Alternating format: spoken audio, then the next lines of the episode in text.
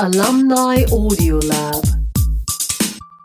I am Doris Bauer, and you are listening to Alumni Audio Lab, a monthly podcast of the OEAD. This is the Austrian Agency for International Mobility and Cooperation in Education, Science and Research. In this podcast, I talk with alumni who have studied or done research in Austria within different scholarship programs and in a wide variety of disciplines. We talk about their life, their research, their background, and sometimes also about current events and developments. We are now at episode 23, and this time you are listening to the record of an alumni talk live event. My guest was Kesang Wangchuk from Bhutan. I will now introduce you to our guest today. It is Kesang Wangchuk. He's from Bhutan. Welcome. Hello. He holds a PhD in agriculture and livestock sciences from the University of Natural Resources and Life Sciences here in Vienna. He finished it in 2013. Yes. It's quite a long time. But he came back for a short scholarship now, but you will leave in a few days, right? Uh, I'm leaving tomorrow. Oh, tomorrow. in a very few days. he is also, since 1999, in Bhutan, in his home country, the Ministry for Agriculture and Forests. He is a research officer, a principal research officer already. Thank you for coming. And now, some words about your home country. It's a very small state. Who knows something about Bhutan? I don't ask you what, but okay, okay, there are quite a few, very nice. It's a small state in South Asia, very mountainous. It's a Himalayan region. It shut itself off from the outer world for a very long time. It just started to open up a little bit. And there is one speciality in Bhutan's policy and in, I think, Bhutan's mentality also, it's found in our sentence today, it's found in the title of this talk, which is called Finding Happiness in Science and Research. Who knows what it is? Any louder? Say it again. Gross happiness. Yes, it's the Gross National Happiness Policy Index philosophy. I would say we start. Sure. What is it about with that happiness in Bhutan? Gross national happiness I think it has become already popular with most of the countries. And how it happened was that our fourth king, not the present king, the present king is the fifth king. Our fourth king, when he became king, a journalist asked him, What is your GDP? What is the GDP of Bhutan? Then our king replied that we not only measure GDP, we also measure GNH. so, what is GNH? It stands for uh, gross national happiness. So what it means is that it's a philosophy, it's a development philosophy of Bhutan. So with economic development, it is also equally important that people are also happy with development. And just a very recent example, I think the world countries were ranked according to the happiness index. So yesterday I went through an article and found that United States of America Every year it is having good economic growth, but when, it, when you looked at the economic index, it fell down by two positions. So, which means countries developing economically, but in fact, people are not happy. So, that's why with development, happiness should also come. So, that's when the real development happens. How is it measured? How do you measure happiness? Happiness is like that. The gross national happiness, we have four pillars supporting gross national happiness. Number one, pillar number one is good governance. Number two, preservation of culture and tradition. And pillar number three is sustainable economic development. And the fourth pillar is pristine and clean environment. So, whatever any ministry in Bhutan, any government offices, whatever they plan, they have to be, they have to match with these four pillars. And that's when government will decide to fund their activities. If their activities uh, do not match with gross national happiness, then they won't get support. So, in order to measure happiness, we have indicators. We have indicators, but it's a very quant- uh, qualitative thing. So, we have eight indicators to measure this, but it's being handled by a special commission in Bhutan. We have a commission called Gross National Happiness Commission. We have 10 ministries. Above these 10 ministries is Gross National Happiness Commission. So it looks after the 10 ministries. So all these ministries, they have to match their what you call activities plans with GNH. So that's how GNH measures happiness. And how does it affect the people's daily life? Do you maybe have an example? You've, you have the experience in Austria, you have the experience for sure in your home country. Do you have an example where you thought, oh, maybe the Austrians would need such like a gross national happiness index or something like that? You see, some of us, we just have a sip of good coffee, we are happy. And some of us, we take nice orange, happy. So basically, what it means is that happiness is a state of mind. It is never permanent. It changes after every minute, seconds. You know, just now you are happy, and suddenly after one minute, you become so angry or unhappy. So it's not permanent. What I feel is uh, that, of course, yesterday when I went through a list of countries the top 10 countries, Austria is in 10th position. So, which means that out of how many countries in the world here, Austria is ranked 10th. Bhutan, we said that we have gross national happiness, but we are 95, 95th position. but it's uh, happiness is it's a development policy that we also have a quality of life with development. That's the important thing. Happiness. But Austria, I don't think not everybody needs, but there could be some business icons or somebody who might need because he may be very wealthy, he may be a billionaire, but deep inside, you know, mm-hmm. he may be a very saddest person or unhappy person. Happiness will guide us through this talk a little bit, but I will now come to you and your personal life and your career. Bhutan has no long tradition in higher education. The first university was founded in 2003, as I read. When did you decide to become a researcher and how did you manage that? I did my undergraduation in India. So when we when I graduated from India, so I came to Bhutan. So we have a special commission, another commission called Royal Civil Service Commission. This commission recruits graduates, experts into government jobs. And then I happened to be one of those lucky people to have been recruited in Ministry of Agriculture. And in Ministry of Agriculture, we had four research centers, so they really needed people, qualified people, university, university passed out graduates. So that time when the research centers were quite young, they really needed. So I thought that it's a good opportunity because research means it's a continuous process. You get to learn a lot of new things. And at the same time, I love to do research and do field experiments. That's why I chose to become a researcher. And you chose as field of research agriculture and livestock sciences. Why? Okay. The main reason that I would like to give is that, like any other Asian country, Bhutan you know, the backbone of country's economy is agriculture. We have almost 70% of the country under forests. And we have only about 8% of the total land suitable for mechanized farming. And you go everywhere. And now we produce a lot of things, but it's never sufficient. And we want to make farming uh, communities happy by making their life easier. So that's why I chose this agriculture to become an agriculture researcher.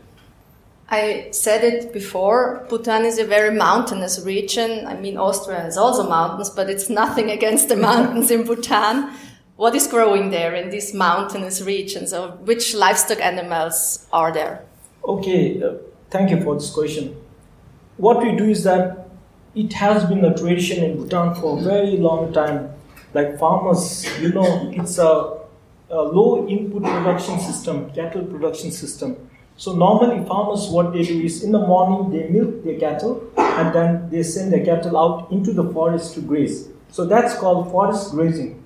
So not in the cultivated pasture. They graze in the forest. So in the evening, uh, the animals are brought back. Again, they are milked and they are kept like that. So this is common and very common in Bhutan. And cultiva- cultivation of plants and pastures for cow is not popular at all. So let's now come to Austria. You Okay. chose Austria for your PhD in 2010. I think you chose it earlier, but you came here in 2010. 10. What was it? Why, why did you choose Austria for your, for your PhD? Okay, it all started like this. Uh, maybe you must be knowing one professor at Boku. His name is Georg Gratzer, Professor Georg Gratzer. When I joined as a researcher in a research center, he was there in forest department. He was doing research in forest, whereas In- I was in livestock. in Bhutan? Yes. Mm-hmm. And then, you know, he was really interested. He knew our situation in Bhutan, you know, human capacity is quite poor. He really wanted to help people to develop skills, to do research, to do so many new things. And it went on, and what happened was in 2007, we had a field visit, and I asked him because those days only forest people with forestry background were given opportunities to pursue PhD studies at Boku. So I'm the first livestock guy from Bhutan to do PhD here at Boku. So I asked him actually, I didn't ask him to help me to get a PhD, but I asked him, you always uh, you have this program which supports only people with forestry background. Is it possible to support those uh, li- livestock person like me if I want to apply? Then he immediately said that we really have an issue in Bhutan that's called forest grazing. Forest grazing is an issue because we have forest managers, we have livestock managers. These two managers they don't get along because forest managers they say that forest grazing is harmful to forests, but it's not at all proven. And livestock managers said that it's not harmful. Similarly, they also didn't have data to prove. So that's why it was an area for my PhD study. So he said, this is, this is an area you can pursue, and it's, it has got a very uh, meaningful topic and content. You can do a lot of new things, learn a lot of things. So that's how I decided that I should do PhD here at Boku. You said you were the first one. Were you also the last one, or did you have followers from Bhutan? Uh, in my institute, so far, I think I'm the first and the last. I'm sorry, I know somebody from Bhutan who is studying at Boku right now. oh yeah. Okay, but maybe maybe then another department. No, it's Oh, uh, yeah, Do- maybe. do- different yeah. because I'm from the division of livestock sciences, Okay. livestock. So Yeah. Yes, I, I know there are people from, from Bhutan scholarship holders, or there have been here, as far as I know, but I think not at this department. yeah, no, no. What was your first impression of Austria? It's a question I have to ask. It's 10 years ago, but I think they all have ex- uh, impressions like impressions like this. So what was your first impression? Uh, I I did my masters in Australia in uh, University of Melbourne. So that was in That's, that's the 2000. Austria with the yeah. kangaroos. Yeah, Australia, yeah. And then when I ca- came here for the first time, that was in February 2010. So that when I came, I reached, uh, yeah, thanks to OEAD that they flew me from New Delhi to Helsinki to Finland. from Finland, I flew down to Vienna in the evening. So that time I reached here, and then my friend came to pick me up from the airport. Then yeah, as soon as I got out, then it was totally new to me because I had never been to any German speaking country before. So that's the first time. And I was very fortunate to have a friend who helped me with the language. Of course, uh, here people also speak English, but I thought, that, oh my God, how, sh- how will I be able to communicate with people because I don't know German? So that it gave me a challenge that German is important not only in Austria because there are also some other countries in Europe where they use German language. So that's how I took German language course. That was for one month, not not uh, a long duration to learn, but it helped me to learn some basics. So yeah, I could communicate whatever was needed. Who was also afraid of German language when before he came here? Hands up. Yeah, just, just don't be shy. Uh, just a few ones. You left Vienna in 2013, but you came back six, Yes. six years later, more than six years later. Yes. What has changed in the city or in the, with the people? people have not changed, but my institute, the look of my institute has changed. Because when I, when I left in 2013, they just started renovating the whole building, the Gregor Mendel main building. And now, when I came back, you know, my uh, department was in second floor. So when I came back, uh, when I came this time, I found it on the third floor. Did you find it? Fortunately, when I just went to the corridor, exactly my supervisor was there. And then from there, I came to know that wow, things have changed, but people have not changed because my supervisor, supervisor was like that before, and he is right now like that. And even other colleagues in my department, they are also same, no change. I, re- I, really, I find really interesting your position because you're a researcher, but you're also working in the ministry, or you are working as a researcher in the ministry. So you are researching, and but you're also policy making, Yes. which is also, I think, part of your current research because you are researching on the um, work and life of the national road workers in Bhutan Yeah. who earned part of their subsistence also with farming and agriculture. I've read it in your um, application that you want to find uh, information and how to make the life better and the political conditions better for these people, which is very interesting. Can you tell us a little bit about this research work? in Bhutan, we have now here. It's mostly known by like by the name highway builders. You know, you have people building highways, making constructing roads. In Bhutan, I used highway builders because they their work is mostly on uh, what you call on highways, but they are basically construction workers, road construction workers. So these people are like you know like here in Europe, you have some gypsies. They just come, stay at one place, move around. No, so these people, road workers, they are all they have they, also lead this kind of lives. They don't stay at one place forever. They have to move around depending upon the nature of work. They, you might find this month these guys here. Next month, if you look at their place, you will not find them. They will be gone somewhere else. So these people, you know, they don't have land, they don't have property, so they're totally dependent on road work. But but do they have do they live next to the road or do they have their homes but are um, traveling around working? They their homes, it's like that. The government has constructed small houses for them, and these houses are just beside the highway. It is either uh, below or on the upper side of the highway. So these people, they work from morning till evening, and I feel very sympathetic on them because even in winter, like you know, when it's snowy, icy, they have to get out in the morning and start working, uh, maintaining roads. Especially when there's heavy snowfall, they have to take salt and you know, wherever there's uh, snow and ice, they have to spray, spray. I mean, uh, apply salt all over, and it's not on one place. You know, long stretch, it goes on and on. So, and other side is that they also have children, and like everybody, like any human being, they also look for better life, good quality life. They have also future expectation. So my study was trying to find out how best we can government can help them. So this was the research topic that I chose for this Ernst Mach follow-up grant. But uh, we, we skipped now the part that they also have. Um, what what do they have to do with agriculture? Let's say it like this. It's like that. Our road workers, you know, they, are, they also get monthly salaries. Beside that, they are also provided with some rice, salt, butter, basic basic things.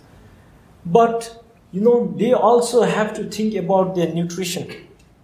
And what they do is they they don't rear cattle or big animals because they don't have land. They can't look after them all the time because they have to be busy working on the road. So they rear small animals like goat, chicken, pigs. So these animals they rear every it's very common all over Bhutan. So they first thing is that most of the road workers they are from Hindu background, Hindu Hindu religion. Have you heard about it, Hinduism? So they have every year they have certain festival, and for that festival, the goat meat is very much required. So that is one main reason why they are always wearing goats.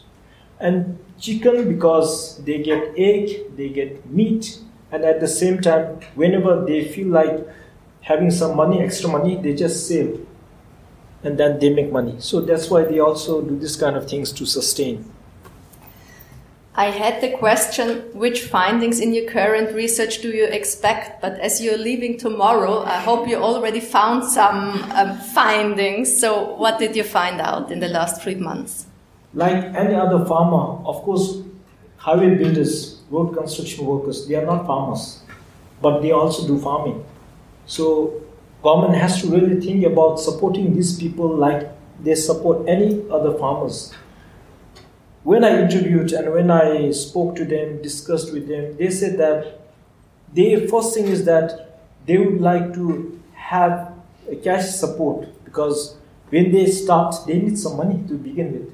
So that's one thing. Other thing is that now our government is doing like that. If to encourage farming, whoever is interested can come forward and request government to give land. So they are saying that this can be an opportunity how government can help them to strengthen their farming activities.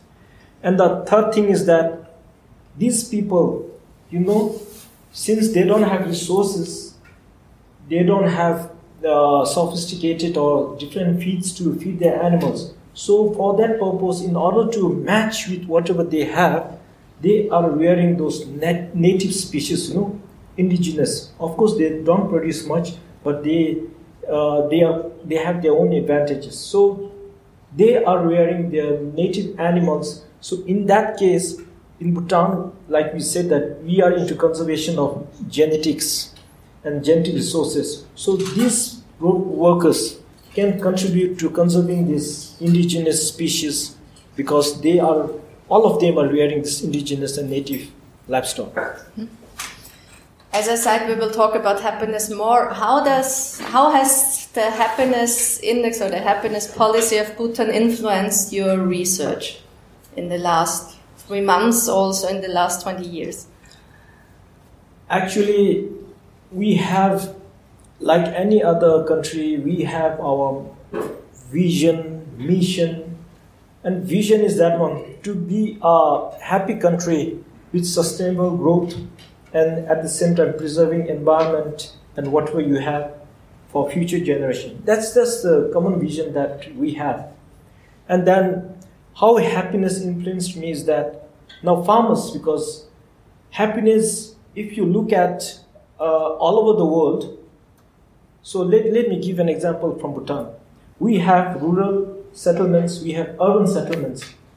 So if you, there were studies conducted, and they found that people in urban life, leading urban life, they have resources, they are uh, they have big bank uh, bank accounts, all these things. But these people are not very happy. But those living in rural areas, they don't have uh, what you call machines, phones, nothing. But they have good quality food. You know, not chemical food, but it's natural food, and they are having clean environment, and they are in fact leading a very healthy life. So when the index, same indicators were used to compare, then people in rural areas, they were in fact were more happy.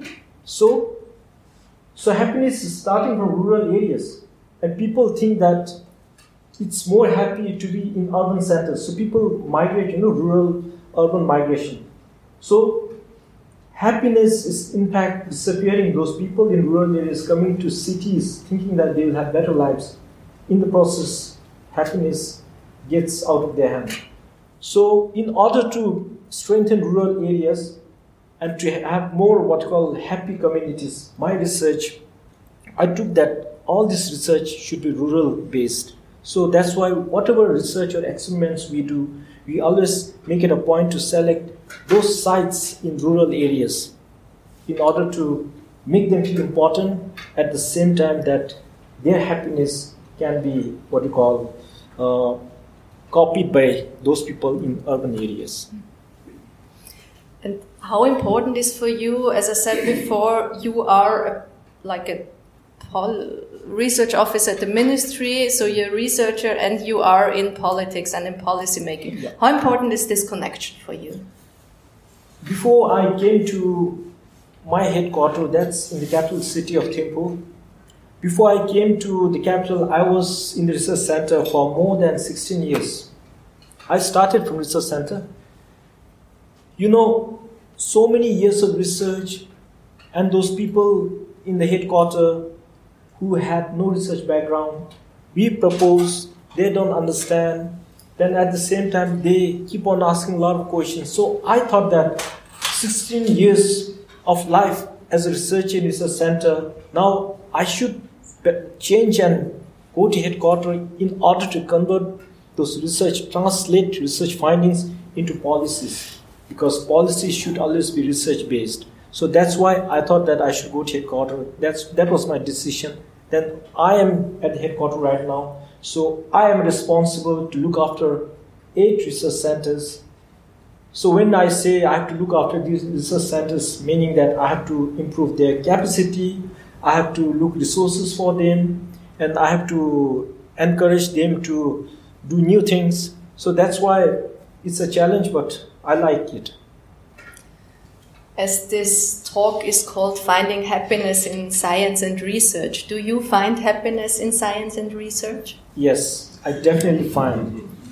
But like I said, it's a mental state of mind and it can differ one person to another. I find happiness in research because when I started my career, I started as a researcher. And of, uh, because of so many years of experience, I know how satisfied I become after doing research. First thing, whatever research we do, it's never complete if you don't publish your research findings. And what I do is that I make it a point that I publish whatever I do. So, because of that, right now I have over 17 publications in international journals. So, very soon, the, uh, the research that I'm doing right now, it will be published maybe after a few months.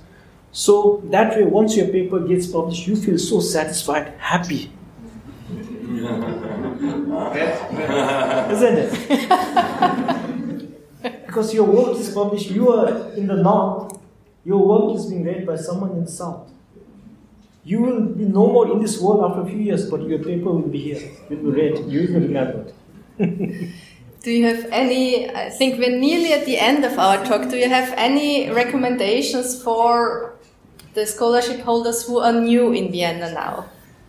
Yes, what I'd like to mm, tell you all is that you know we come from different cultural background, we have different hopes, expectations. But I would like to share, not necessarily that you will have to go through these things, but I would like to share what I went through and what I think are the keys to successful stay here in Vienna. The first one is that you have to plan. You have to have a proper plan. You have to plan properly because when I first came here in Vienna, my supervisor just gave me one sheet of paper, and I, I, I will never forget this. Right on the, the first line, it says, "Never fail to plan." If you fail to plan, you plan to fail. because proper planning is important because number one, it can make you time efficient. Second thing is that you will be kept busy and when you are busy and when you manage your time properly, you will face less problems and you will start enjoying your stay here. Number one. And number two is that, like Katharina mentioned, that any kind of problems you have, if you if you can't approach your lecturers, you have friends, so many friends, international friends. Everyone is fighting a battle, a different battle that you never see. So you have to, who knows that the problem that you have, the other friend, the next door, is also facing the same problem. So you have to try to speak and try to find out. And because whatever you can't do, maybe the other person will have solution for you, good solution. So that way, always try to get help. Don't keep it to yourself. Don't keep the problem to yourself. And third one is that I always tell my friends and everybody that always keep your expectations low.